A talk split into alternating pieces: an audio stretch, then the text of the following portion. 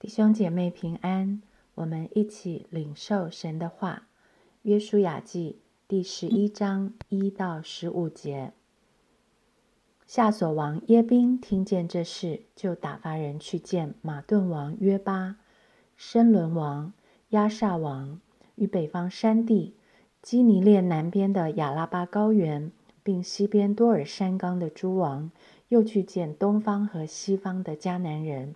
与山地的亚摩利人、赫人、比利洗人、耶布斯人，并黑门山根米斯巴地的西魏人，这些王和他们的众军都出来，人数多如海边的沙，并有许多马匹车辆。这诸王会合，来到米伦水边，一同安营，要与以色列人征战。耶和华对约书亚说：“你不要因他们惧怕。明日这时，我必将他们交付以色列人，全然杀了。你要砍断他们马的蹄筋，用火焚烧他们的车辆。”于是约书亚率领一切兵丁，在米伦水边突然向前攻打他们。耶和华将他们交在以色列人手里，以色列人就击杀他们。追赶他们到西顿大城，到米斯利佛马因，直到东边米斯巴的平原，将他们击杀，没有留下一个。约书亚就照耶和华所吩咐他的去行，砍断他们马的蹄筋，用火焚烧他们的车辆。当时约书亚转回夺了夏所，用刀击杀夏所王。以色列人用刀击杀城中的人口，将他们进行杀灭，凡有气息的没有留下一个。约书亚又用火焚烧下所。约书亚夺了这些王的一切诚意，擒获其中的诸王，用刀击杀他们，将他们进行杀灭，正如耶和华仆人摩西所吩咐的。至于造在山冈上的城，除了夏所以外，以色列人都没有焚烧。约书亚只将夏所焚烧了。那些城邑所有的财物和牲畜，以色列人都取为自己的掠物。唯有一切人口用刀都用刀击杀，直到杀尽。凡有气息的，没有留下一个。耶和华怎样吩咐他仆人摩西，摩西就照样吩咐约书亚，约书亚也照样行。凡耶和华所吩咐摩西的，约书亚没有一件懈怠不行的。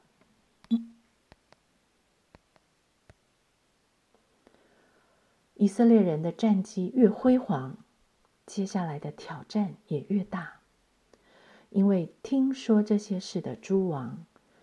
在一片风声鹤唳和威胁不断增加当中，他们只想到以人的方法，将人的力量联合起来。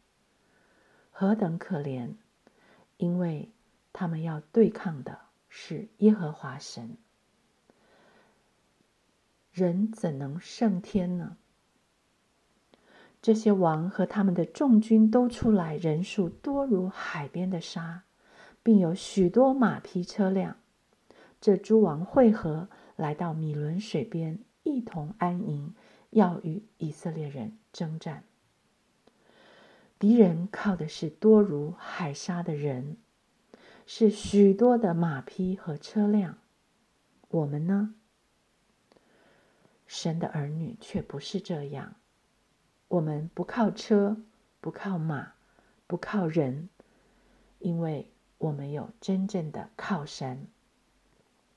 诗篇二十篇一到九节：愿耶和华在你遭难的日子应允你；愿名为雅各神的高举你；愿他从圣所救助你，从喜安坚固你，纪念你的一切贡献，悦纳你的翻祭，将你心所愿的赐给你，成就你的一切筹算。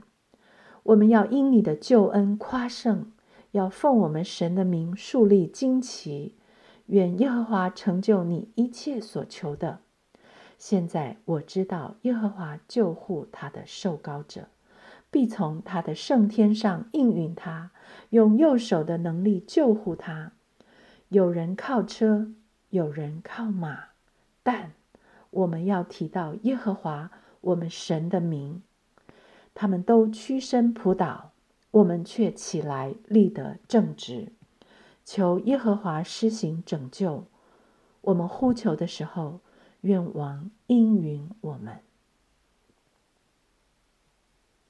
这段诗篇告诉我们：既然耶和华神是我们全部的依靠，是我们唯一的拯救，让我们就完全遵他而行。约书亚夺了这些王的一切诚意，擒获其中的诸王，用刀击杀他们，将他们进行杀灭，正如耶和华仆人。摩西所吩咐的，耶和华怎样吩咐他仆人摩西，摩西就照样吩咐约书亚，约书亚也照样行。凡耶和华所吩咐摩西的，约书亚没有一件懈怠不行的。我们只管听神的吩咐，照神的命令去行，结果不是我们要担忧的，因为。为我们征战的是耶和华，他应许要把敌人交在我们手里，他必定要领我们向仇敌夸胜。他是怎么在敌人面前为我们摆设宴席，领我们向仇敌夸胜呢？约书亚记十一章第六节，耶和华对约书亚说：“你不要因他们惧怕，明日这时。”我必将他们交付以色列人，全然杀了。你要砍断他们的马蹄筋，用火焚烧他们的车辆。耶和华除了吩咐约书亚和以色列人将敌人进行杀灭，凡有气息的没有留下一个。击杀了敌人之后，还吩咐要砍断他们马的蹄筋，要用火焚烧他们的车辆。为什么要这么做呢？因为他要我们看见以色列军队的元帅如何粉碎敌人所依靠和惊夸的。不论是多如海沙的人，不论是再多的马匹车辆，都成为万军之耶和华带领以色列人向仇敌夸胜的证据。除了该灭的人。该断的马蹄筋，该烧的车辆，这一次，耶和华却允许他们攻城之后夺取所有的财物和牲畜。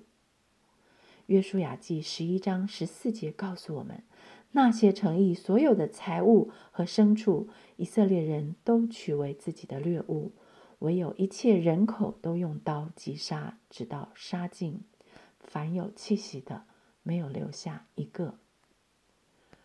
读到这里，你是不是也不禁感叹：雅干如果等到这个时候，按照神的吩咐，他可以得到他想要的金银衣物，但是为什么不听神的话？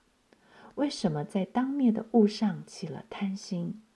为什么将当献给神的殿的金银？据为己有，亲爱的弟兄姐妹，读了约书亚记，透过这些真实的人物、细腻的事件，巴不得我们能明白，神是厚赐百物给我们的神，让我们按照他的心意来取得并管理他所托付我们的地、托付我们的物质。要将当纳的物献给神，要让神的家中有粮，不要窃取神殿中的物，不要任殿神的殿荒凉。也愿我们好好信靠那唯一能将敌人交在我们手里的神，专心仰赖耶和华，不要依靠外面的财力物质。不要依靠自己的聪明才智，请听万军之耶和华。他说：“不是依靠势力，不是依靠才能，乃是依靠我的灵方能成事。